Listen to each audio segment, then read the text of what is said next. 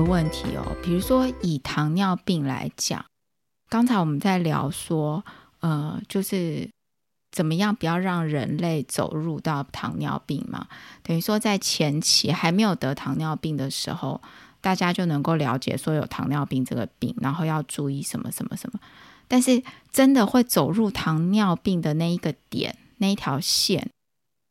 有很清楚吗？我问这个问题会不会太没有讲清楚？我觉得我好像没讲清楚，就是好像比如说哦，好，我们吃精致淀粉，吃什么什么什么这些，但是有些人就是不会得啊，有些人就是会得，有些人就没干嘛也得了。我们分一型跟二型糖尿病，但是我们也分，就是说有一些呃糖尿病的确定哈，它在。医学上是有定义的，可是大家现在都在关注的是，在那之前，我是不是开始已经有胰岛素阻抗了？也就是我还没有进入正式，嗯，对。但是这个到底你有没有？它又不是一个很铁律，一切都是线性的关系，然后每个人都一样，因为每个人都有个体差异。那如果我不去谈第一型，我谈第二型，它是后发的，嗯，那确实就会，我觉得最好的方法就是，对不起，我真的老生常谈。我们的呃，对于饮食平常的这个教育，然后你知道什么样对你自己是健康的，还有是不是有足够的认知去察觉，说我我要怎么样呃，知道我现在的血糖饭前饭后如何，然后我有没有可能已经形成呃胰岛素阻抗等等这些。胰岛素拮抗，这些我觉得都要靠比你平常对于你自己的健康是有在关心的。我除了这个以外，其实我很少能够有什么具体的建议，因为就像你讲的，每个人有呃个体差异。那有些人好像很健康，可是他就是发生了。那这要怎么办？就是你平常要知道你自己的身体大概在哪里啊，大概在什么情况啊？那如果你一直都维持的很健康的话，偶尔看一下自己的数据在哪里，大概心里面就有个底了。如果呢是胖了很多年，然后呃在年轻的时候有一段时间呢，就是为了工作为了生活，然后放弃了看自己的身体的状况。时间到了，你开始觉得我好像白头发出来了，我开始会累了，然后开始或者是我见到我身边的人开始有一些什么呃情况了，亚健康了，或者是年纪大了以后，家里面的长辈开始发现身体开始老了。这个时候，大家就会知道自己心里面有有个底，去做一下检查。除此之外，其实我觉得平常的教育，然后你知道自己怎么样可以吃得健康，然后偶尔放自己一马，偶尔吃一点你觉得你知道不健康的东西，但是平常到多绝大多数的时间维持在一个健康的这个轨迹里面，我觉得这大概就是我们能做的吧。但是我们刚刚前面提到，no more notice，呃，发现说行为改变真的必须要。除了科技上面的这个提醒以外的介入的时候，我就会想到说，最重要是真的，大家要去理解到你，你要学会懂什么样是对自己的身体是好的。你试图去进去的时候，你就会发现，哇，原来在营养学界有很多不一样的门派、不一样的说法。什么样对你是好的呢？可能这个时候真的很值得花那个时间去了解一下，对这对于自己什么是好。像行为改变这件事情啊。这个 你用再多的科技去提醒，就是说啊，你不可以吃这个，不可以吃那个。可是真的会吃的人就会吃啊，就像是很，就像是你，比如说用闹钟说哦，我要每天早上五点起床。那很多人弄了闹钟，闹钟响也是把它压掉啊，就是还是没有起床啊。说哦，我要每天五点起床来运动。所以这个这个真的，不过我觉得我刚刚听你讲这一题，我觉得这题要研究，就是说如果真的研究对糖尿病这件事情。然后研究行为改变、饮食啊、营养什么，然后甚至人之间的差异，我觉得这个是一个超大题目。然后很多人在做，我嗯，我刚讲有点悬，是因为我觉得说有太多事情大家都有在做，然后都有发现。可是，嗯，为什么这件事情可以有这么大的呃科学社群在做？就是因为我有人类太复杂了，我到底要怎么样可以让你选择健康？它有这么反人性吗？很呃，真的要看。所以你就会发现，大家很多各行各业走这这跟那个健康促进有关系的，都可以赚钱。所以你可以看得出来，人们很在意我，我希望可以活得好。如果我没有办法活非常老，至少我希望我的那个生活品质好。所以大家很愿意花钱。可是花这个钱，你是嗯，听人家讲一讲，这个好像听起来不错，钱赶快花下去买心安呢？还是你有没有想过，到底什么东西对你好？你有没有从根本去检视自己的生活？这讲讲起来都会让人家想一想，可是能不能做不容易耶。玉静，你刚刚提到那个，你记不记得很多人就说，要养成习惯，必须要先经历过呃一段时间，你必须逼你自己，想不想做都要去把这件事情完成，直到它变成是你习惯要去做这件事。嗯，对，是我我我觉得我也总是在这个过程。我最近刚好在我本来决定好，我每天都要播那个时间来运动，然后我觉得非常容易变成说，我发现我早上起来运动对我来说是最最好的时间利用的方式。可是我要是一早有会议的话，我很有可能就觉得说，哎呀，我这时间如果留下来把把我给等一下开会用西读一读，我还是比较心安。结果呢，这样一下子妥协，一下子妥协呢，时间就会改成啊，不然我下班的时候运动好了。结果下班的时候运动，会觉得，嗯，我晚上的时候事事情好多，哦下班运动感觉那个时间好赶哦，或者是睡前几个小时运动，就觉得自己睡不好，哇，这个真的很很多问题。所以我刚刚提到说，这是我深刻的想法，就是 有些内心小挣扎 的感觉。对啊，嗯，怎么样形成一个习惯？怎么样变成是一个对你的健康好的一件事情？变成是你生活中的习惯？真的，你必须要花一个时间去想清楚，而且它会变成是很个人化的。如果你是一个呃早上有开会的人，如果你是一个什么样的人，所以我们如果有时候看到那个新闻报道里面说某一些名人呃早上去晨跑的，或者是张忠谋固定跑那个跑步机的等等，大家都会觉得说，嗯，为什么要把它写出来？因为希望写出来之后，给一些有有想要建立你的习惯的人，找到你自己生活中的一个 routine。什么时候对你来说最好、最适合？瑞典人因为那个日照时间的关系，瑞典人很多人是选择中午，因为那个时候是阳光已经出来了。然后中午的时间，中午休息的时候，很多人宁可我不要真的坐在餐厅里面吃饭，我去外面跑一圈，我去健身房上一堂课，然后我回来办公室的时候洗一下澡，或许下午一两点的时候刚回来，站在。那个办公桌这边随便吃一点东西，午餐不是真的认真坐下来吃一顿，可是中午选择中午的时候去跑跑步去运动，这是很多人的选择。所以我觉得，对于呃在工作啊，然后还要平衡家庭生活的每个人都会要花一点时间去找到什么是对自己最好的一个行程。嗯，你刚刚讲说这个就是真的，我觉得可能就是真的，一开假设你确定他是对你好的，但是。呃，马上要进入那个变成习惯，可能都需要一段过渡期，然后过渡期都会有挣扎。所以你刚刚意思就是说，在这个过渡期里面，你就是强迫自己去做它，对不对？然后让它变成习惯之后，你每天去执行，就觉得没有任何的挣扎，因为它已经变成习惯了，是这样的意思吗？或者？对，或者是你会，我们现在讲的是某一些行为理论，或者你接下来就会开始形成一个认知，就是说，嗯，我今天没有做这件事情不太对，它跟法律没有关系，跟道德甚至没有关系，因为这是你自己的一个认知，自己你会觉得说，对我就是要去做这件事，就很像，呃，这样讲我不确定大家会不会批评我，可是就很像要习惯要早上洗澡或者是要晚上洗澡的人。不不在意，但是对你来说，你的习惯就是我这个时候，我早上的时候洗一洗，然后我一天神清气爽出去啊。所以我今天早上如果没有洗的话，我就觉得怪怪的啊。啊，我觉得晚上洗澡的人吼，你们早上的时候起来啊，没有洗澡就出去，你们好怪哦。这这件事情没有对错哦，可是当你的行为，你的习，它是一个习惯的时候，你就觉得我没有做这件事情怪怪的。那我们现在在很多的研究里面，确实就是在找这件事情，就是我怎么样把它形成是一个你的习惯，然后你的认知，然后就觉得说我我如果是定我早上五点起来跑跑的人，我就会觉得我早上起来我没有办法赖床，因为我觉得我早上五点在那边赖床没有起来跑。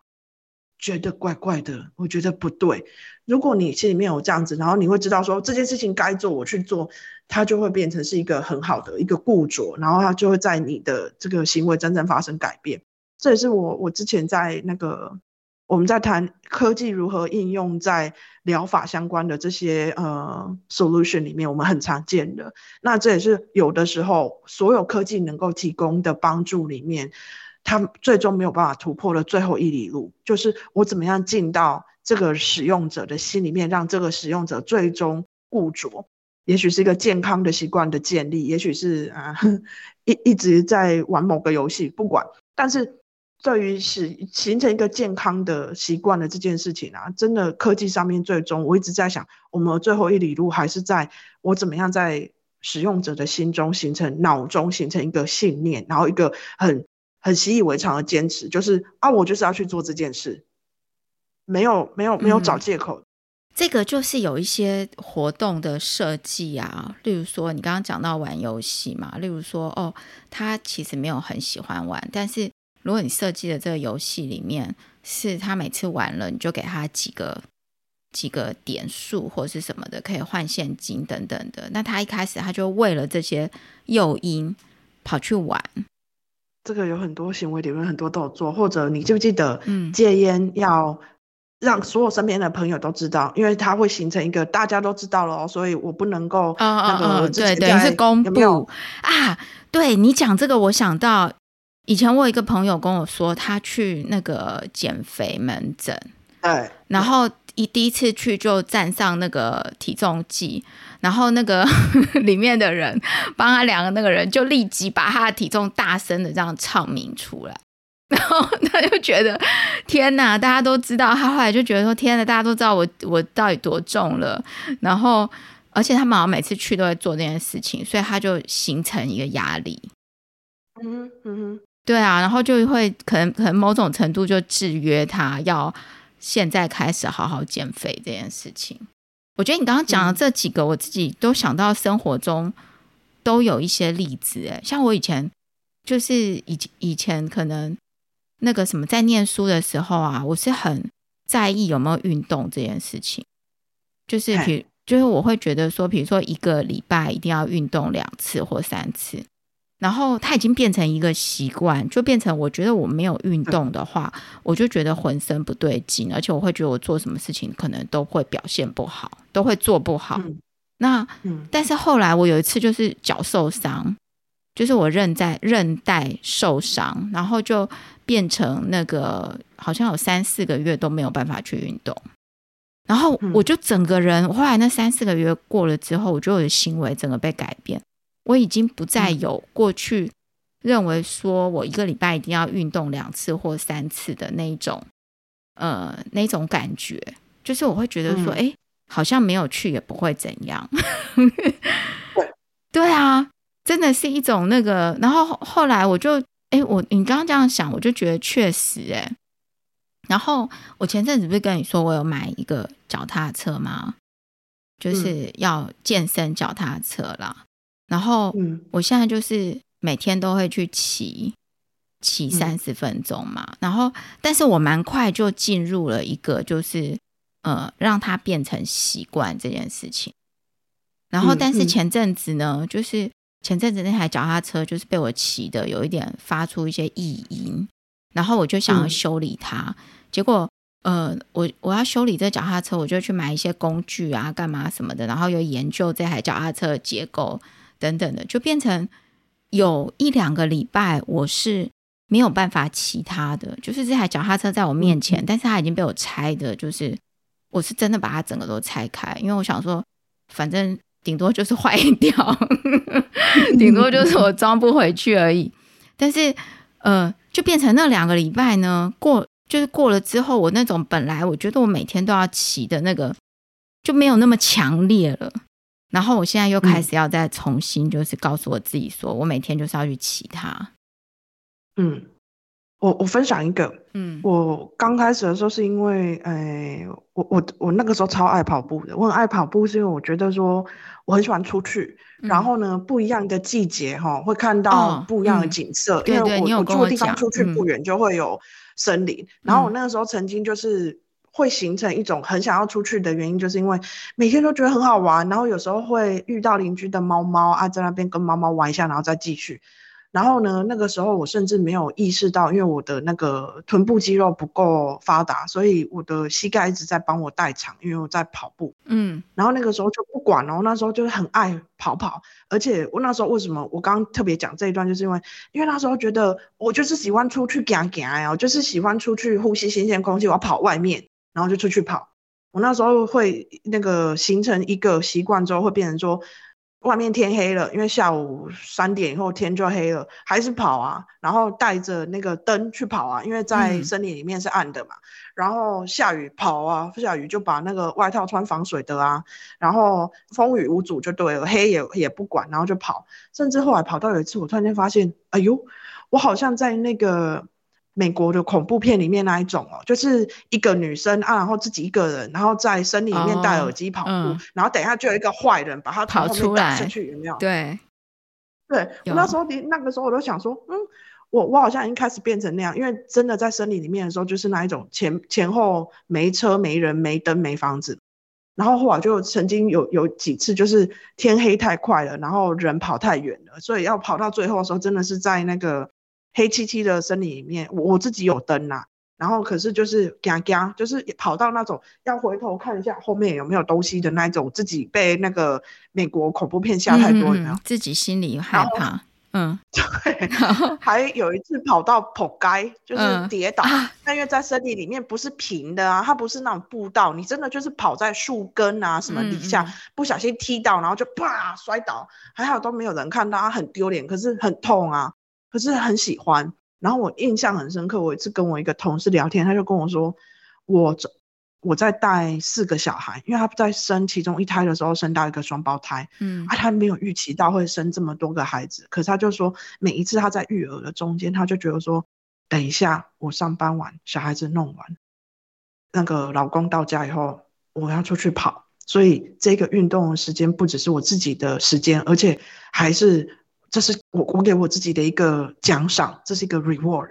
然后我听他分享这个之后，我就告诉我自己说：，哎，对啊，为什么我们刚刚提到建立一个习惯，对于运动跟玩游戏之间两个建立习惯，为什么玩游戏可以那么简单？因为运动你中间会有一个你的身体，你的心跳开始起来，然后在你的这个呃。心脏血氧，它在达到一个新的平衡之前，你会觉得说很累、很喘，现在很喘，现在脚很重的这个时间，你要跨过去。你跨过去之后，你就会开始觉得你得到一个一个 optimize 一个很舒服的状态。然后最重要是，你后来运动，你开始有多巴胺之后，你就觉得很愉快。所以我可以理解为什么我同事后来说这是一个对我来讲很好的奖赏。我现在就想到，我工作认真做，小孩子赶快把家事处理好，我有效率的话，我等一下就可以去属于我自己的奖赏时间。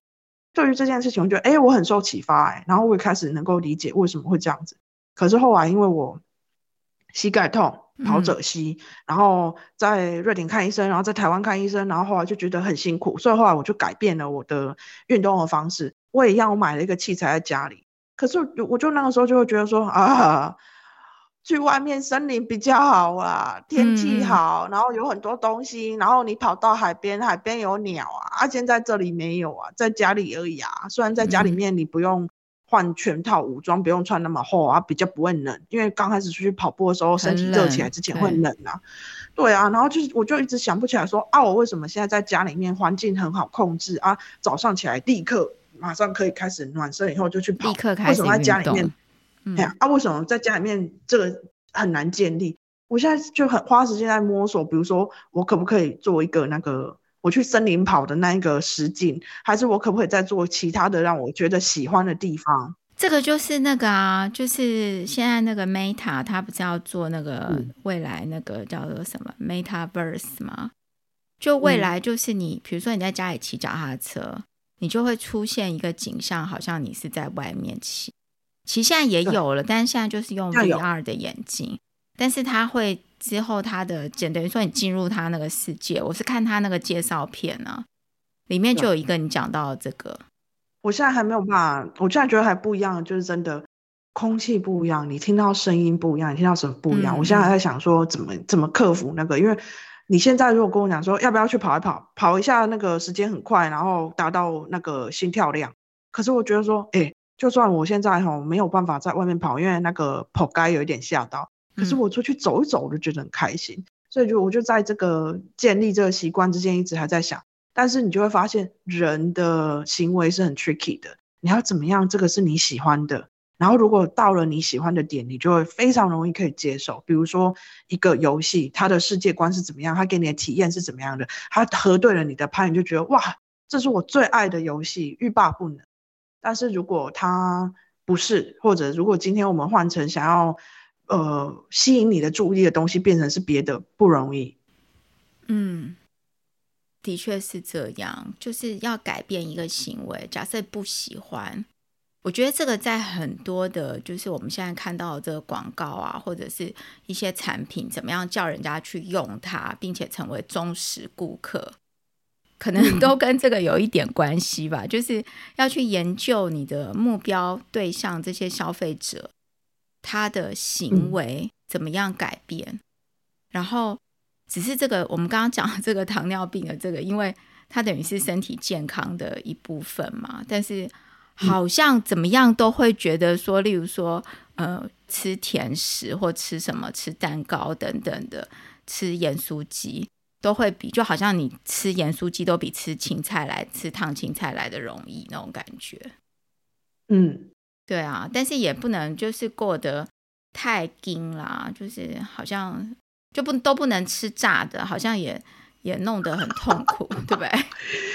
对不起，我现在我就要笑了。为什么？我我妈妈每我每次在台湾的时候，我就会安那。青菜乱吃，然后我妈妈都会，就是我跟我自己，我自己跟我妈妈都这样，就我们都安慰自己说啊，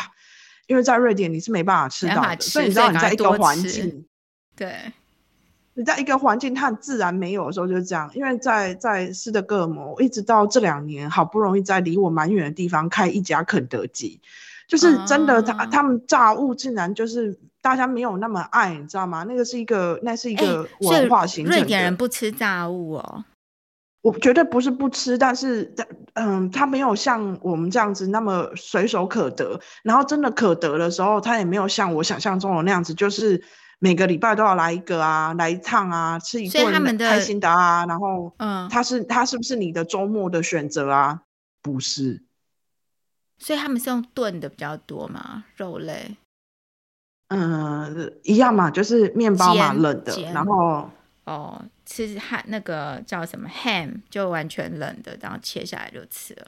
对对，然后呃鱼也是吃冷的，然后如果是热食的话，肉丸啊那些，所以跟它它比较少炸的这些东西，不是没有，可是我它它跟我想象中的那种受欢迎的程度跟多样性比起来有差。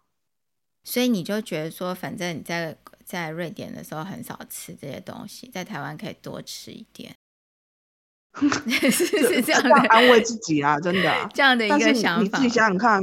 我这边我在这边遇到台湾人啊，就会变成你知道想吃哦，因为你尝过咸酥鸡之后，你就会觉得说，哎呀，你们这边的人哦不吃这个，是因为你们不知道它美味啊，想念到还有会自己做。我真的就有吃过，有好心的台湾人把他自己做的，然后他会炸一些半成品。你们应该知道咸酥鸡好吃就好吃在还要二次炸，对不对？嗯。所以呢，他们炸了一批之后，就把一次炸过了给我，然后跟我说：“你带带回去自己二次炸。”回炸，对，要用那个对热油把那个油逼出来，就炸第二次。没错，然后呢，腌料呢，大家也自己想办法知道怎么做，因为台湾这边买不到，不，瑞典台买不到台湾米酒。然后呢，也还有就是那个精华是你要撒什么胡椒盐，对不对？也有人可以特地从台湾带回来的，也有人知道那个怎么配，是真的什么花样都有。哎，对，嗯，呃，瑞典人吃炸的很很常沾的是美乃滋，不是沾胡椒盐。哦，有比较好吃吗？这样不一样。它的美乃滋跟我们的美乃滋一样吗？我们的美乃滋偏甜，他们的美乃滋有一点点像是。偏日本的，可是没有日本的那么酸。但是你想想看，这其实是油加油诶，因为美乃滋就是油啊，所以这个当然就是很厉害的那个呃热量炸弹啦。但是欧洲人也相对没有那么，就是没有像像是美国人这样吃这么多炸的，所以是也是因为这样子，所以他们比较瘦吗？还是说是基因的关系？我觉得这跟饮食可能有关诶，像以前，我觉得后天会有绝大多数的影响，你在基因上面又不认我们的基因有差距那么大。因为以前我一个同学啊，他是印度人，他就都跑来跟我讲说，说为什么你们吃的这些什么 Chinese food，为什么这么油什么的，然后为什么你们都这么瘦？然 后我觉得还好啦，我也没有很瘦，但是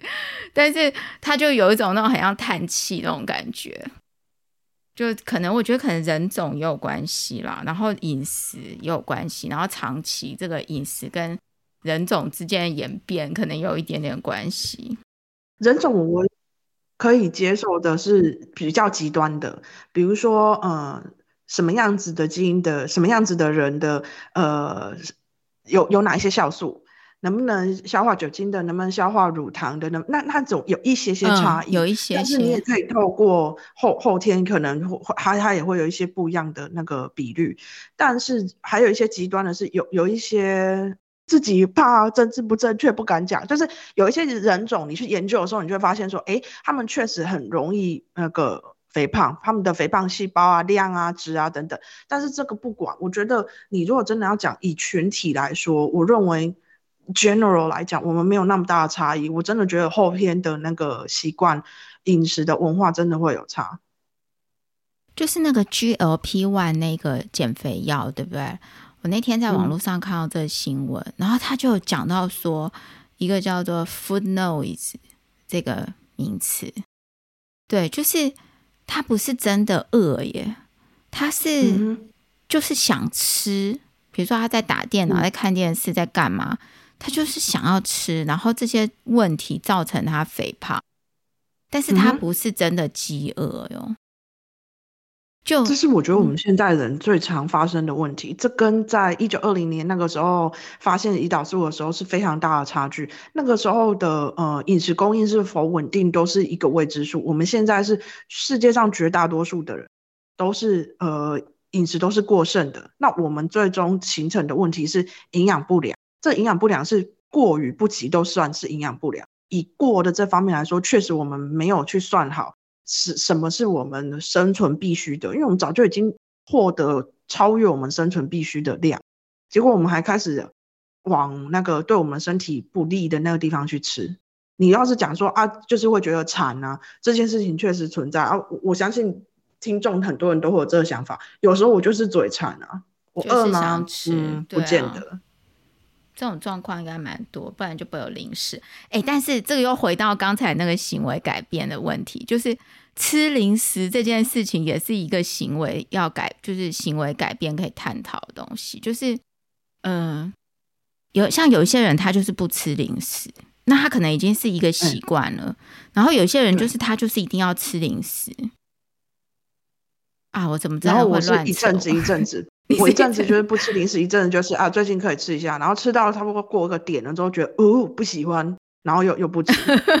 我最近印象很深刻，我一直之前在在告诉我自己，我不可以这样子，因为那个我我已经不是小孩子了，就是呃，我一直都是习惯吃米饭为我的主食，所以面包一直都不是我的主食。可是我搬到瑞典之后，面包算是主食。结果我那时候在看现在要住的地方的时候，我就觉得说我一定要有一个在地的面包店，我不要总是在超市买那种大量商业面包，我要有一个 bakery。嗯嗯，然后呢？所以我那时候还看到哦，太好了！我住的这个地方呢，有一一一户那个人家，他们就是自己是 bakery，他每天自己烤，然后一烤面包做蛋糕这样。嗯。然后那时候就很开心。可是我后来就发现啊，我最快养成的习惯是，我每次都觉得礼拜三啊，或者是礼拜六啊，我今天应该可以去那一间买一块蛋糕吧，好开心哦！我觉得这就是我给我自己的犒赏。嗯。可是我后来只要想到哈。我那一块蛋糕吃下去，我到底要在跑步机上跑多久？我觉得说，我到底在做什么？你又不吃了吗？然后我就会天人交战嘛。然后有时候我还想说，不然我买了蛋糕之后，我就立刻拿回家放着，然后就就去外面跑一圈再回来好了。可是你后来就会发现，这样也太痛苦了吧？你就吃完，然后那个马上去跑一圈，这样哦。没有没有没有，先跑了再吃，然后不对啊，先跑了立刻吃的话会补得很厚啊，又不行啊。然后想说啊，这个人生的挣扎有那么难吗？然后我现在就会慢慢变成说，呃，有一个好处就是你把分量缩小，你还是达，就是你口腹之欲还是达到了，你馋解馋还是有啊，但是对量就是嘿少一点。所以我我以前哦都会觉得说，哎呀。为什么女生朋友都很喜欢分啊？我跟你 share 一份好不好？我现在突然间可以理解为什么了，就是你还是可以解馋，但是量点到为止就好。哎，我之前有跟你说要做那个面包，你你后来有带酵母粉去吗？还是有买到酵母粉？我这边有买到酵母粉，结果你知道我做什么吗？我做了很多葱油饼，然后把它放在我的冰箱，然后我就觉得真的很万恶。等下葱油饼不用酵母粉吧？我我让它有发酵，我不是只有直接搅了之后立刻煎，我不是做那一种那个米粉浆蛋饼的那一种，我是做有发酵过的，所以我总共让它发酵两次。那你就是那种叫什么大饼那一种哦？对，所以它吃起来会有点像，有一点点厚度，有一点厚度的，不算是哦。哦，我知道你做的那种是厚的那一种，就是台北市有一些那种什么江浙馆会卖的那一种，比较厚的那一种，对不对？因为薄的那种葱油饼是不用发粉的耶。哎，我很爱做葱油饼，哎，我我我从高中的时候就很爱做葱油饼，因为我那时候就想说，我将来可以去卖葱油饼什么的。我我是写论文的时候很爱做很爱做面条。要踩踩踩，然后要切切切的那一种面条啊，那要擀呢？你是把它擀成一大片，然后用刀子切这样子哦，然后把它折一折，用刀子切，然后手工的。哦，哎，不错哦。对我我你你可以试试看做那个面包。就我那上次不是跟你讲嘛，就是发那个酵母粉啊，什么都能把它丢在一起，然后也不太需要揉，稍微揉一下就可以，然后你就可以做。它这是一个欧式面包。可能会，嗯，不知道会不会像那个 bakery，他们应该是一个蛮 basic 的那种那种面包，就是最最简单、最基本的那种面包。好，我再把那个食谱丢给你。哎，你看我们这样子真能聊哎，我们聊了七十几分钟。嗯，好，那今天谢谢 Amelia。那呃，如果大家就是对我们这个胰岛素的故事。你有什么想法的话呢？或者你也想要分享什么故事，或者想听我们聊什么故事的话呢？都欢迎给我们留言哦。好，那今天故事就讲到这边喽，谢谢大家收听，拜拜。